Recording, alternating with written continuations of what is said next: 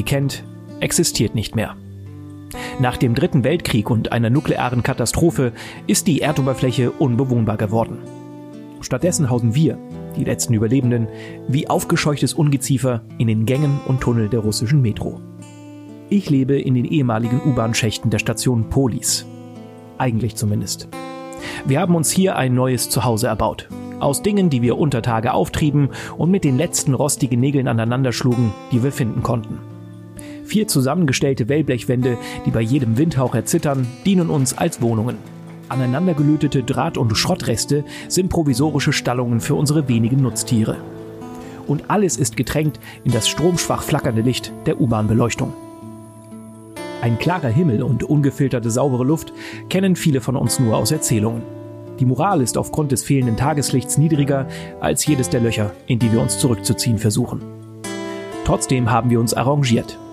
Trotz alledem klingt das nervöse Quieken der vielen Ratten und das murmelnde Treiben in der Station einfach nach zu Hause. So seltsam sich das jetzt auch für euch anhören mag. Ich vermisse die Bar der Polis.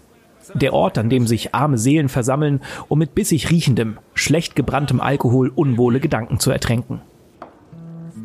Auch wenn die farbenprächtigen Werbeplakate hinter dem morschen Holztresen der Bar anderes versprechen, gibt es hier schon lange keine sauberen Spirituosen mehr.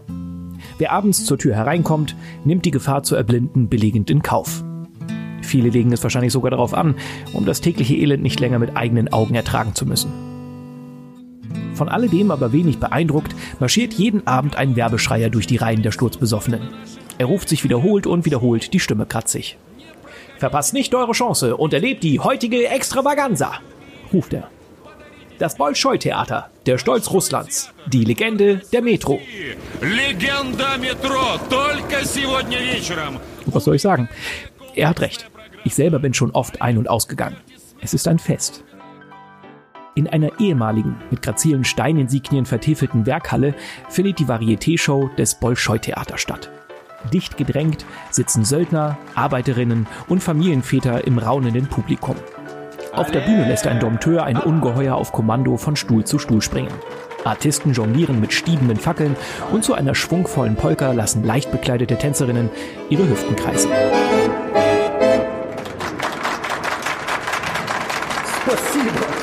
Wenn auch nur kurz, so schaffen wir es hier doch, der schroffen Realität in unseren Gedanken zu entfliehen. Ich träume mich dabei bevorzugt in die Arme einer der hübschen Damen auf der Bühne. Doch und das lernt man in der Metro sehr früh, alle Träume platzen einmal. Auch meiner. Ich bin nicht mehr in der Polis, sondern hier, im pechschwarzen Nirgendwo. Söldner wie ich stoßen regelmäßig in das Dunkel der U-Bahn-Schächte vor. Wir kartografieren die verästelten Gänge der Metro, plündern Wertstoffe und suchen weitere nützliche Utensilien der früheren Zivilisation.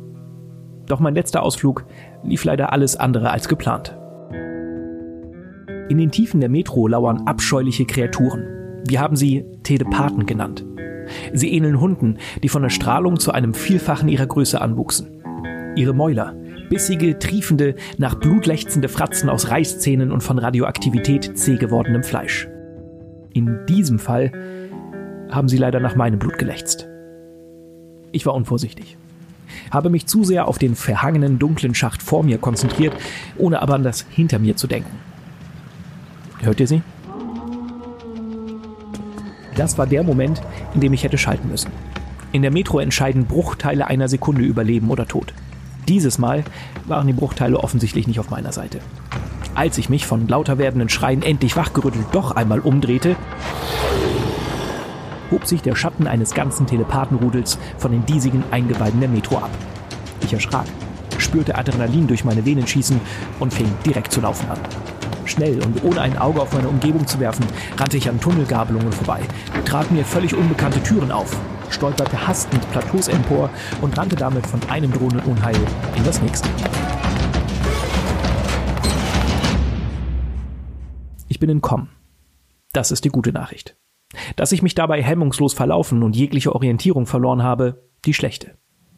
Dass ich mich aber in einem feucht tropfenden, von weißen Fäden umschlungenen Raum voller mannshoher Kokons wiederfinde, ist in dieser Aufzählung wohl mit Abstand die schlechteste. So wie es hier aussieht, gibt es keinen Zweifel. Ich befinde mich inmitten eines Nests von Spinnenkäfern. Abscheulichkeiten, die die Mutation aus Spinne und Skorpion hervorgebracht haben. Aufgrund ihrer stahlharten Chitinpanzer dringt kein verschossenes Blei und auch keine Schrotladung zu ihren verletzlichen Organen vor. Das einzige Mittel, ihnen Herr zu werden, ist Licht. Ausgerechnet in den nicht erschlossenen Teilen der Metro eine absolute Seltenheit. Zum regulären Repertoire eines jeden Söldners gehören aber Gott sei Dank starke Militärtaschenlampen, ohne die ein Überleben außerhalb der Station nahezu unmöglich wäre. Doch diesen Widerwärtigkeiten entgegenzutreten und in gleißendes Licht zu hüllen, ist keine angenehme Methode. Vor allen Dingen nicht für bekennende Arachnophobiker wie mich. Ich hasse Spinnen. Selbst kleine Krabbler lassen mich schon nervös werden. Diese auf ein 20-faches angeschwollenen Spinnenkäfer stets im Auge behalten zu müssen, ist da eine echte Mutprobe. Doch andererseits will man sie auch zu keiner Zeit außer Acht lassen, um ihnen gar nicht erst die Chance zu geben, aus dem Lichtkegel zu springen. Ich schalte die Lampe wieder ein.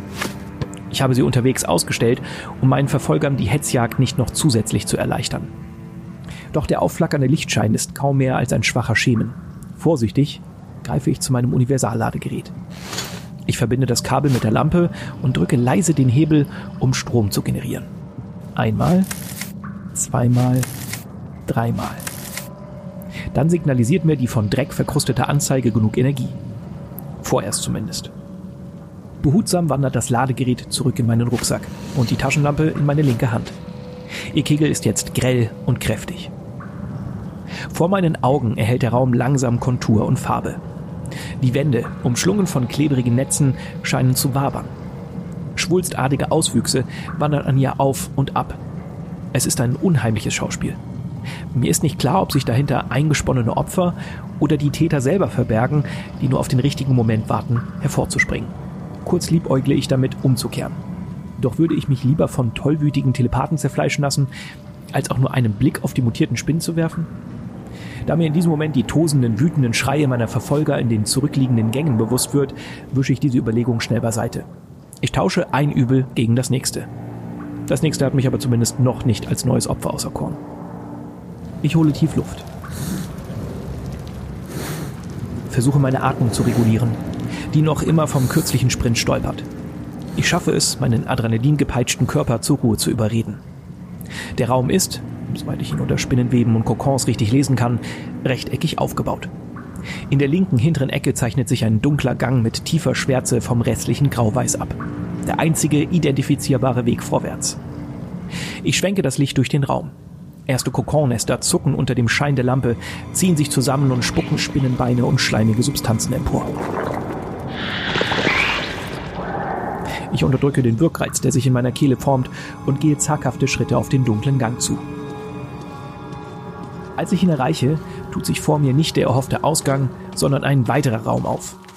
Er teilt sich in zwei Gänge, die mit einer noch dichteren Schicht aus Spinnenweben überzogen sind. Die vielen Netze auf Augenhöhe machen mir das Vorankommen schwer. Deshalb greife ich zum Feuerzeug in meiner Tasche, lasse es aufspringen, schnippe das Reibrad mit dem Daumen und drücke die Taste für das Gas durch. Eine spitze Flamme schießt hervor, die die Spinnenweben schneller versenkt, als ich erwartet habe.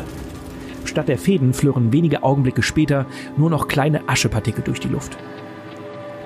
Ich mache einige Schritte auf den rechten der beiden Gänge zu. Langsam nehme ich den pulsierenden, glucksenden Lärm vor mir wahr. Er wird lauter, je weiter ich gehe. Ich ahne Schlimmes. Doch, welche Wahl habe ich schon? Ehe ich die vor mir liegende Abzweigung erreiche, höre ich es.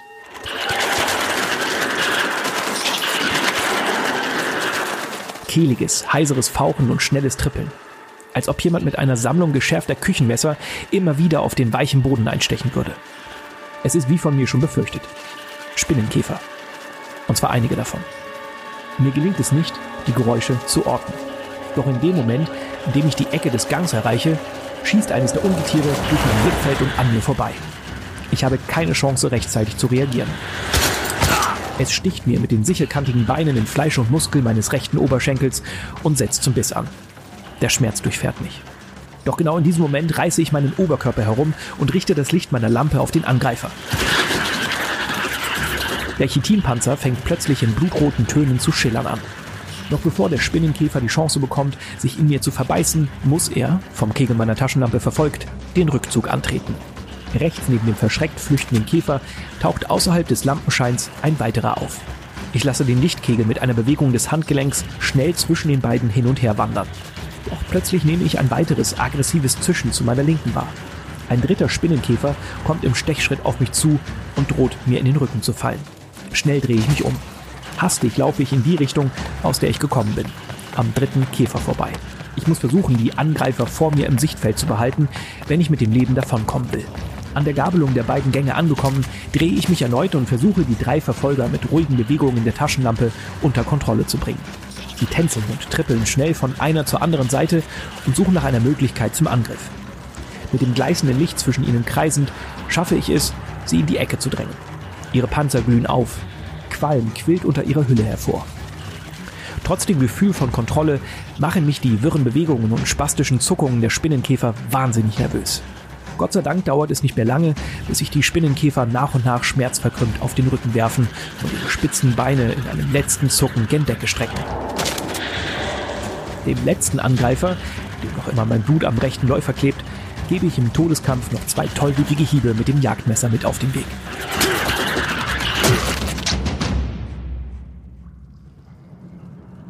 Es legt sich ein wenig Stille über den Raum.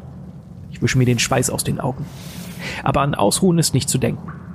Noch immer dringen die dumpfen Schreie der Telepathen durch die Wände der Metro, die meine Verfolgung immer noch nicht aufgegeben zu haben scheinen. Aber dem nicht genug, scheinen sich auch die Geister in diesem Raum selber wieder zu regen. Ein lautes, unheilvolles Zischen schwillt an. Es ist Zeit für den Laufschritt. Immer mit der Taschenlampe im Anschlag lasse ich den Lichtkegel in Kreisbewegungen durch den Raum tanzen. Auf der linken Seite öffnet sich ein weiterer Gang, dessen seidenfädenen Wände in rotes Licht getaucht sind. Ihr Ursprung ist die Lampe über einer Tür am Ende des Ganges. Ein Ausgang. Endlich. Schritt für Schritt für Schritt nähere ich mich der rostigen Tür, die mir in diesem Moment wie die Verheißung auf ewiges Glück erscheint. Fliegen surren mir lautstark ihren Protest entgegen, weil ich sie beim Vorbeigehen von einem der vielen Kadaver aufgeschreckt habe. Plötzlich tut sich hinter mir lauter Lärm auf. Zischen, Rascheln, heiseres Kreischen. Mehr Spinnenkäfer, die sich stichigem Schrittes meinem Rücken nähern. Wie viel kann ich nicht sagen. Ich will mein Glück mit dem schwächer werdenden Licht meiner Taschenlampe gar nicht erst wiederholt auf die Probe stellen. Statt mich umzudrehen, laufe ich lieber schneller weiter. Das Getrippel in meinen Ohren stellt mir die Nackenhaare auf. Ich greife nach dem rotbraunen, rostigen Griff der Tür, ziehe sie mit einem kräftigen Ruck auf, mache einen Satz nach vorn, wirble herum und werfe sie mit letzter Kraft zu. Stille.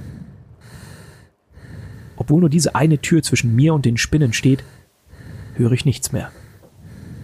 Obwohl ich vermutlich Kilometer von meiner Heimatstation Polis entfernt bin, empfinde ich zum ersten Mal seit geraumer Zeit so etwas wie Ruhe.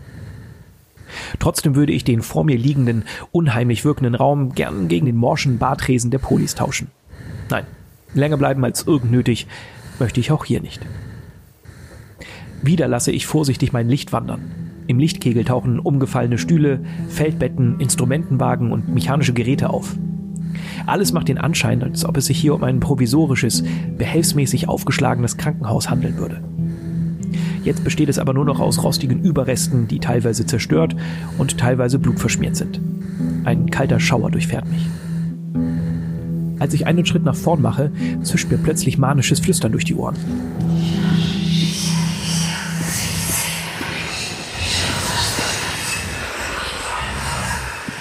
Ich verstehe kein Wort. Kann nicht bestimmen, woher es kommt. Reflexhaft kneife ich die Augen zusammen, obwohl mir das wenig gegen den Lärm in meinem Kopf helfen wird. Ich versuche mit einigen Schritten zurück, dem Krach zu entkommen, aber er bleibt konstant. Ich gehe unter Anstrengungen einige Schritte nach vorn und versuche den Raum zu erfassen. Hinter dem Eingangsbereich öffnet er sich. Eine weite Fläche, auf seiner linken Seite von Feldbetten gesäumt. Mit zunehmenden Kopfschmerzen und unheimlichem Druck in den Schläfen taumle ich den Weg vor mir entlang. Es liegen alte, durchnässte Kleider auf dem Boden verstreut. Dazu Mosaike aus zersplitterten Glasflaschen und... Was ist das? Gerade so außerhalb meines Blickfelds meine ich einen Schatten zu erkennen, der in Statur und Größe einem Menschen gleicht. Einem Menschen, der sich in einer Schlinge erhängt zu haben scheint. Ich lenke den Lichtkegel in seine Richtung, doch genau in dem Moment, in dem der Teil des Raums erhellt wird, verschwindet der Schatten gänzlich. Mein Herz schlägt nervös. Ich merke, wie ich die Kontrolle über meine Atmung verliere. Zu diesem ungünstigen Zeitpunkt büßt auch noch das Licht meiner Taschenlampe an Strahlkraft ein. Es flackert müde. Und für einen kurzen Augenblick hebt sich ein weiterer Schatten aus der Dunkelheit hervor. Sitzend, auf einem Holzstuhl, mit gesenktem Kopf, seine Arme mit den durchschnittenen Pulsschlagadern zur Decke gewandt. Während meine Gedanken kreisen, ringe ich mehr und mehr nach Luft.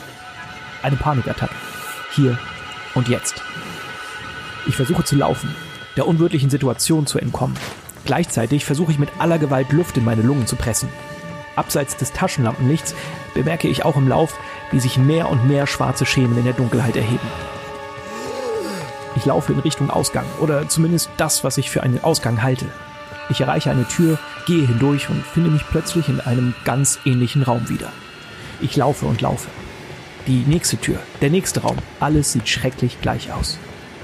Das Flüstern in meinen Ohren schallt mittlerweile wie aus übersteuerten Lautsprechern. Mein Kopf fühlt sich an, als könnte er jederzeit zerbersten. Ich wanke durch eine weitere Tür, nur um mich in der exakten Kopie aller Räume davor wiederzufinden. Dieser Raum ist endlos. Die Metro ist endlos. Die Schrecken sind endlos. Erst versagen mir meine Knie, dann meine Atmung. Am Boden liegend, von Schatten umringt, erlöschen langsam die Lichter um mich herum. Polis. Polis werde ich wohl nie wiedersehen.